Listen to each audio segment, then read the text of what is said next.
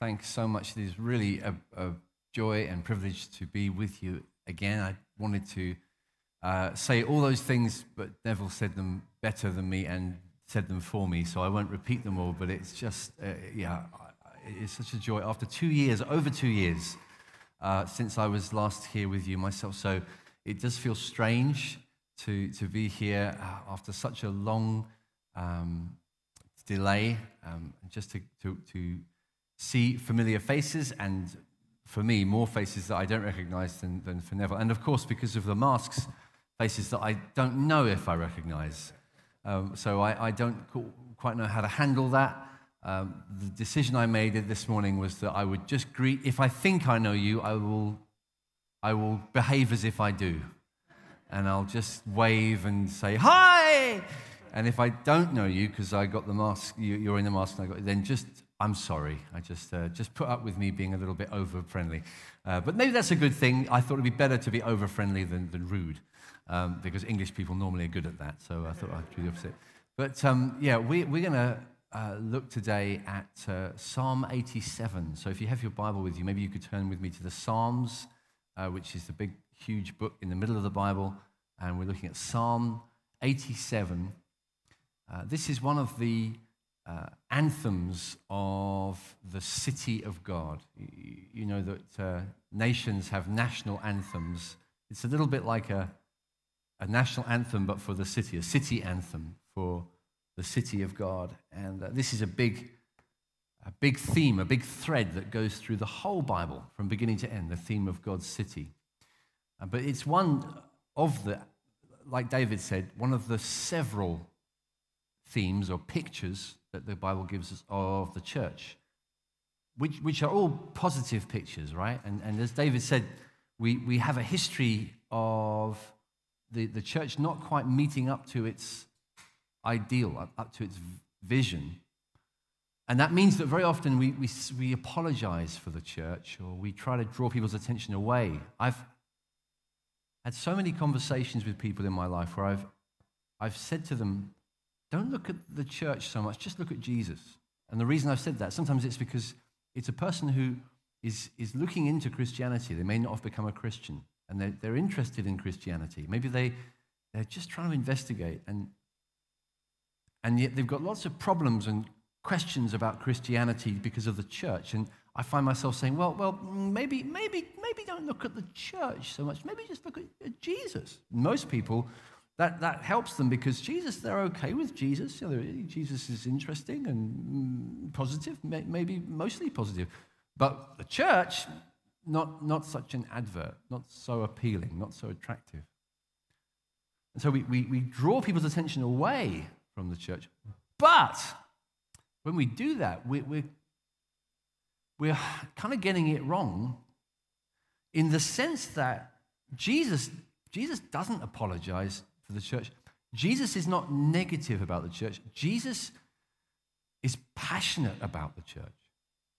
Jesus is obsessively in love with the church to the point where, as, as it says in Ephesians chapter 5, Jesus loved the church and gave himself up for her. Church is his bride. Church is his, his longing, his, his desire. He sings over the church. He's burning with, with, with, with a heart of emotion for her.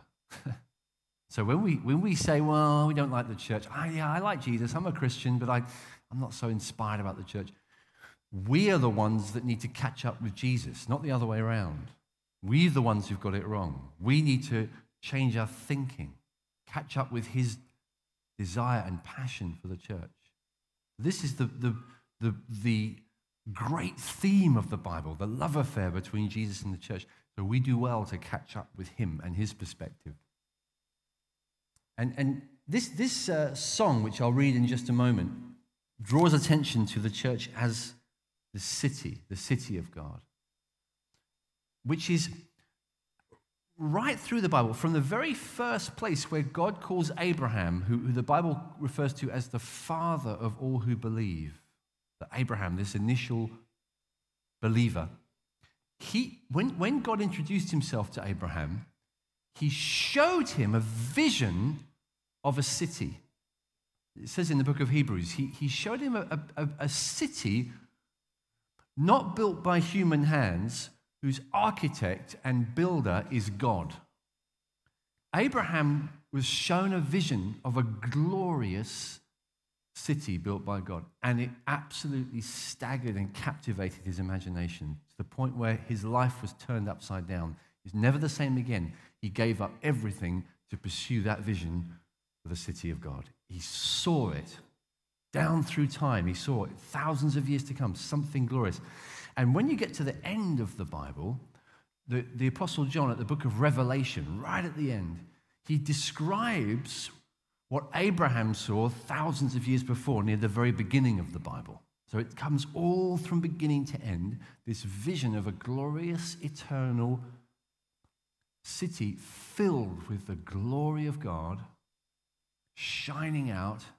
And it's enough to cause ordinary people like Abraham and me and you to have our jaws drop and, and, and just to be drooling forever, thinking, I just want to see that city. I want to be part of that city. I want to help build that city. The church is that wonderful to God. And so we we need to catch up. Now, this what we have here in this psalm is just one of the many kind of anthems about it. But I just chose this one because it draws out a few points that I think will be helpful for us today. Let's look at this in Psalm 87. On the holy mount stands the city he founded. The Lord loves the gates of Zion more than all the dwelling places of Jacob. Glorious things of you are spoken, O city of God. Among those who know me, I mention Rahab and Babylon. Behold, Philistia and Tyre with Cush. This one was born there, they say. And of Zion it shall be said, This one and that one were born in her, for the Most High himself will establish her. The Lord records her, sorry, records as he registers the peoples. This one was born there. Singers and dancers alike say, All my springs are in you. So, this, this, this kind of captivating vision was what inspired Abraham and made him change his whole life. It made him, made him make decisions that at the time must have seemed crazy. But he thought, no, I, I, I must pursue God's vision for a glorious city. And, and what's happened is that through history, people who follow Jesus have had to think through the challenge of the fact that there's also the city of man. There's the city of God, but there's also the city of man in which we do our ordinary lives. And we have to sort of figure out how do we function in this two city situation? That the Bible doesn't say that men and women invented cities. Cities are God's idea. But what's happened is fallen, sinful, self centered human beings have built cities according to our image not according to God's image. And yet, these are the cities that we do our normal lives in. If, if we follow Jesus, we've got to live in the, in the city and think through how do, how do I do this? What many Christians have done is they've decided okay, to follow Jesus means that I need to separate myself completely from the city. I've got to just come outside of it because that's the only way I can stay pure and focused and devoted. And literally, in some cases, people have gone to maybe live in the desert or something as a way of saying, I won't be associated with the city of man. That's one way that we can go. And it's the wrong way. But it's, it's not the only wrong way because there's an opposite wrong way as well. And that is to say, well, I'll, I'll, say that I'm a Christian, but really I've got to live in the real world. So what I'll do is I will just get absorbed into the city of man, and my desires will be their desires. My hopes and dreams will be their hopes and dreams. My passions and longings, the things that I give my life to, will be the things that are their passions and longings and the things they give their lives to. I will simply be assimilated into the city of man. I'll, I'll say that I'm a Christian as well. Now, both of those paths are mistaken. The, the one where we react against the city or the one where we get swallowed into the city of man are wrong. What instead we need to do is exactly what Jesus told his disciples in Matthew chapter 5. This is what he said to them You are the light of the world, a city set on a hill. It cannot be hidden. Nor do people light a lamp and put it under a basket, but on a stand, and it gives light to all in the house. In the same way, let your light shine before others, so that they may see your good works and give glory to your Father who is in heaven. Jesus is giving us the wisdom of God about how to be the city of God within the city of man. He's saying you, you don't become uh, more useful to God by separating yourself from the world. No, be in the world, but shine brighter. Be the presence be the, the, the dwelling, be the signpost, be the, the advertisement for the living God. In the midst of darkness, shine all the brighter. Don't separate yourself, but don't be absorbed into it either. Instead, let your passion for God and His values, His desires, His longings, His purity, His ways, let those things shine before people so that they look at your life and you do look different. And they think, wow, you, you people who follow Jesus, it's not just that you, you say you're Christians, but you, your decisions, the way you treat people, the way you treat each other, the way you love and forgive with each other, the way you show patience and forbearance, the way you, the way you treat money, the way you treat sex, the way you treat power, it is completely different to the city of man. And when they look at your lives, Jesus said, they will glorify your Father in heaven. They'll look at you as the city of God and they'll say, This is what Berlin should look like. This is, a, this is like a mini Berlin built on Jesus. But it's not outside Berlin, it's in Berlin, it's in the city. And it shows in, in beautiful light and color the values and the heart of God to us in a way that we desperately need to see if we're going to glorify God. This is God's plan. He wants his city on display within the city of man rather than taken away from it. But what does that look like for us? And there's a few things from this psalm that I just want to spend some time on before I finish that help us to see how that functions, how that looks. It's not, it's not everything we could say, but it's a few key things that come out of this, this psalm here. The first thing I want us to notice is in verse 4 and 5, it says this Among those who know me, I mention Rahab, Babylon, behold, Philistia, and Tyre with Cush. This one was born there, they say. And of Zion it shall be said, This one and that one were born in her. For the Most High Himself would establish her. Now, what, why am I referring to these verses of these strange names of ancient tribes and nations? Because, because they were strange for the people who read this as well. When this psalm was written, the people of God belonged to one ethnic group, to Israel. And the writer of the psalm is celebrating the fact that God's desire and plan is that his people should not simply be one ethnic group, but will be this fantastic, glorious mixture, this growing mixture of different people from different backgrounds coming together around Jesus, coming together around the living God. That's, that's the, the, the hope that Abraham saw. That's what gets celebrated in the book of Revelation, and that's what's in display even in this psalm. The city is a growing city, it's pumping with new life, it's pumping with new people and different people and a range of people. When they first wrote this psalm and read this psalm, they may have been thinking, really? Could this possibly happen? Could the people of God be that, that diverse? That far ranging? Could that really happen? And what tends to happen through the history of the church is that there's a kind of pain barrier that we encounter when we try to follow Jesus into his urban dream his dream for a city that's growing and diverse, it can, it can cause us to struggle. We sometimes stagger at it. We sometimes hit hurdles that we can't get over because we are used to the comforts of what we, what we have known before. And growth and new life, and frankly, new people, that means change. That means disruption. And it sometimes even means pain.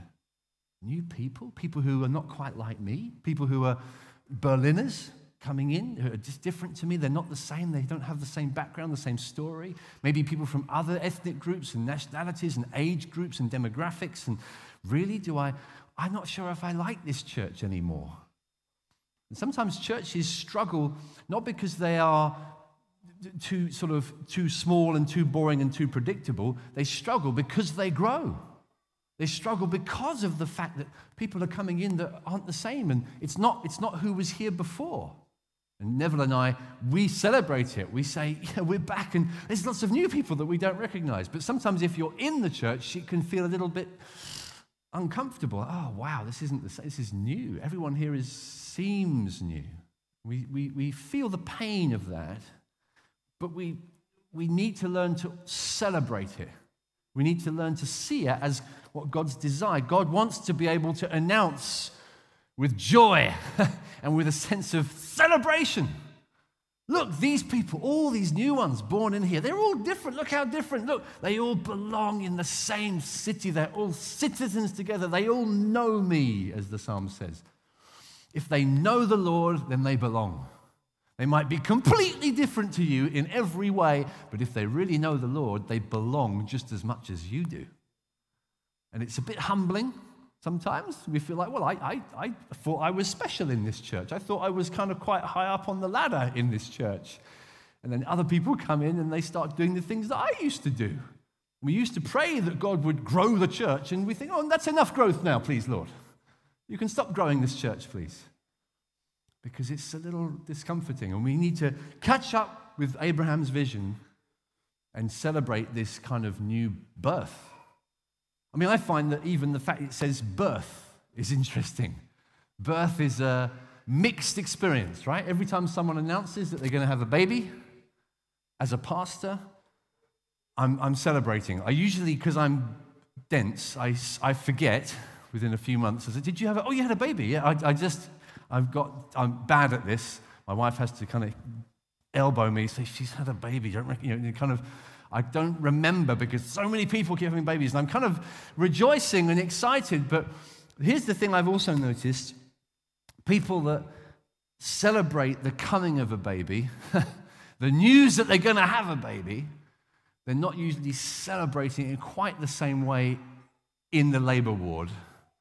Not quite the same. I've been there for all five of my children being born. Yes, five. I was there with my wife, all five of them. I would say that in every case, there, there, I don't remember any point during those sort of hours we've spent in the labor ward where my wife was celebrating for joy. That we were, she, she, was, she was in pain, she was struggling, she was often saying, Can we never have any children again, please? Can we never have any children again? Don't, please don't come near me ever again. Because it's painful, it's, it's demanding, it's exhausting in, in ways that we don't want to even imagine. And yet, here we are celebrating each one of our five kids. It's, it's a mixture of, of pain and change and difficulty, and yet joy and new life. And you look at it, you say, I wouldn't want any different. I'm so glad we have this wonderful privilege, new life amongst us. Church is like that, and we need to learn to respond with maturity to that. And churches don't always do that. My friend said to me that the the first thing anyone said to him when he came to my church years ago, the first words anyone said to him were, You're in my chair. because church can be like that. We can be like, oh, this, who, who are these new people? And you're allowed to say that, by the way, if you're the drummer, but not otherwise. Okay, that's the only person that's allowed to say that.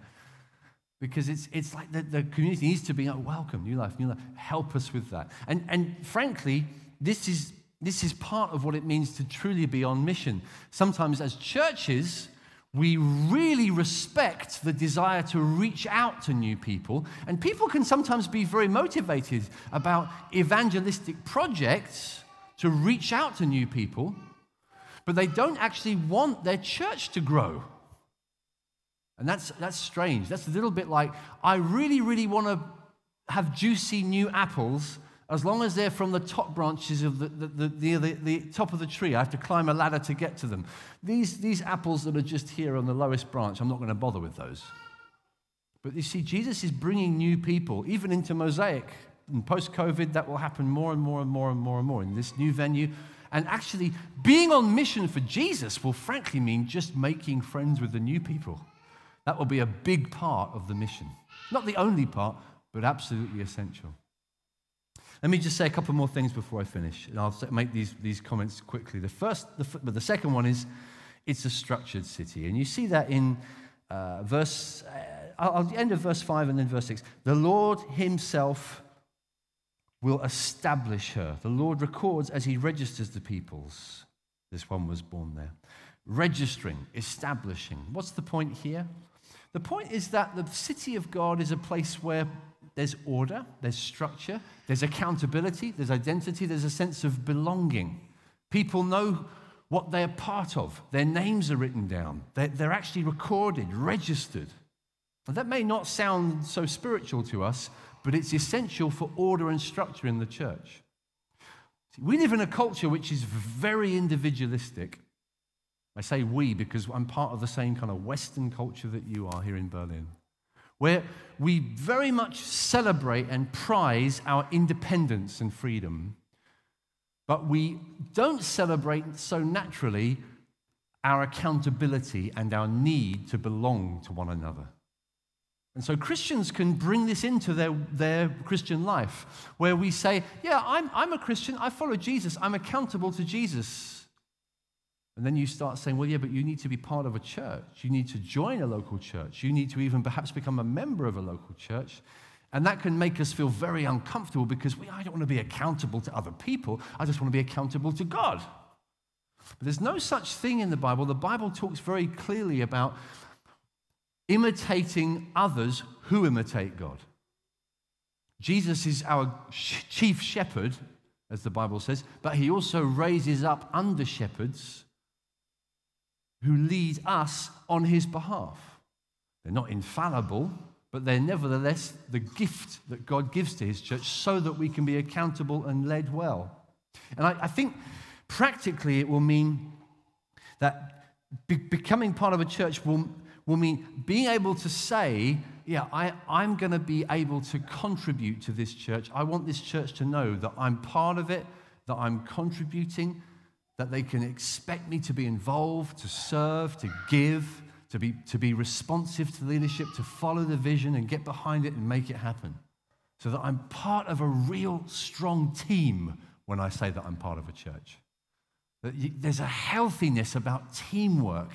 I'm not a spectator, I'm not there just to watch, but I'm on the pitch, I'm in the game, I'm making it count. And church membership, therefore, is a valuable thing because it helps to emphasize that key value of genuinely belonging, genuinely being part of the structure. When you see in Scripture the calling to imitate God, you often hear people saying, Imitate me as I imitate him. That's what Paul says very frequently. Follow me as I follow Jesus. And I think, yeah, I follow Jesus, but I don't really want to follow other people. No, no, no. In the Bible, in the Bible, this is the way we do it. It's just that in our, in our modern culture, we kind of cut those bits out of the Bible. We need God to help us to renew our minds and learn His way and be belongers, be partakers in community, accountable, following those that God gives us and leads us as we follow Him. Finally, this is a city of life. That's what you get. Just touched on. It's only a little mention, but it's relevant to so much that the scripture says about the city. Singers and dancers alike say, All my springs are in you. Now, there's many other psalms that celebrate the city. Uh, Psalm 46 is another one. Don't turn there now, but it celebrates the fact that there is a river that makes glad the city of God. And here you have this theme of springs bursting up in the city of God.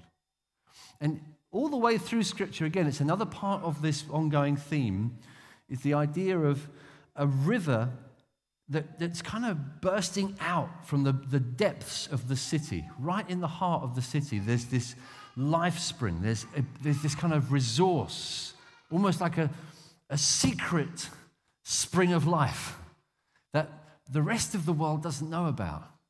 Because why? Because the Lord is there by his Holy Spirit. The river is a symbolic of the, the Holy Spirit, the springs in Psalm 87. It's, it's the Holy Spirit, it's the Lord's presence. When we come and we gather, just even on a normal Sunday like this, and, and the guys are leading us in worship and helping us to see Jesus, helping us to worship, helping us to receive. And Dave comes up and starts to speak to people and say, Some of you here, you've had things in your life that have been burned away, and God wants to bring you life. Some of you, you, you don't need me to explain this to you. you. While he was talking, you knew God was speaking to you. God is here. The presence of God is in the city of God. Gathering, especially gathering in person. I know gathering online is, is another way we can do it, but just being able to be together is such an important way for us to engage with the presence of God. He, he is the, the Lord who brings life, who brings living water to our hearts. And he, he, he, he, he wants us to remember this all the time. To be the city of God means to be a, a place of outpouring, a place of healing, a place of stories of change, of answers to prayer, of signs, wonders, a place of God's breakthrough in our lives in ways that we couldn't have predicted. God refreshing our hearts and bringing joy and peace where there's otherwise exhaustion and weariness. And one of the things that we need to learn to keep expecting and asking God for, especially as we come slowly out of COVID and restrictions in the coming season, I trust, is, is to renew what it means to be the people of God in the presence of God. And, and I, I, simply I want to encourage you as, as people who belong to this church to keep praying, Lord, visit us week by week meet with us, lift burdens of exhaustion and discouragement off people, refresh people by your Holy Spirit. In fact, can we just pray right now for that? Is that okay? Maybe you just pray with me as I, as I close and hand over to the musicians. The Lord was already speaking to people through what Dave was saying earlier. Let's just re- return to that theme. I, believe that for some of us, there's a there's a, a, an atmosphere of regret in, in our minds, an atmosphere of regret. And uh, we, we perhaps haven't even thought of it like that. We've not quite seen it for, it, for what it is until now.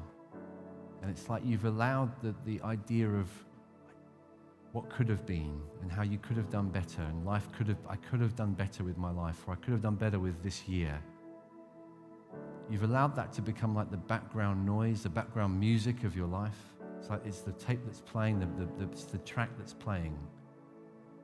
It's like the playlist of your mind is, is just regret. Regret. And I, I believe that this, this is what was occurring to me during the meeting earlier. And very simply, just as an example of how the Holy Spirit moves when He's amongst us, I want to ask you if that's you. Right now, draw near to God in your heart. In fact, I'm going to be a bit braver. I'm going to ask you to be brave. And it's not so that everyone can stare at you, but it's just so that I can help you better.